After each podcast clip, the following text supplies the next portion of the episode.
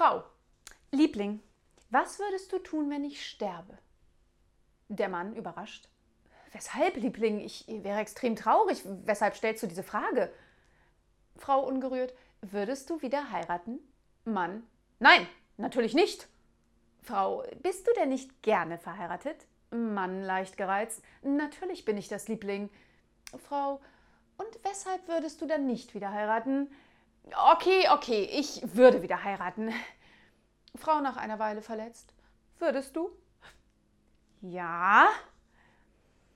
Würdest du mit ihr in unserem Bett schlafen? Mm, ja, ich nehme an, das würde ich tun. Aha! Und würdest du sie meine alten Sachen tragen lassen?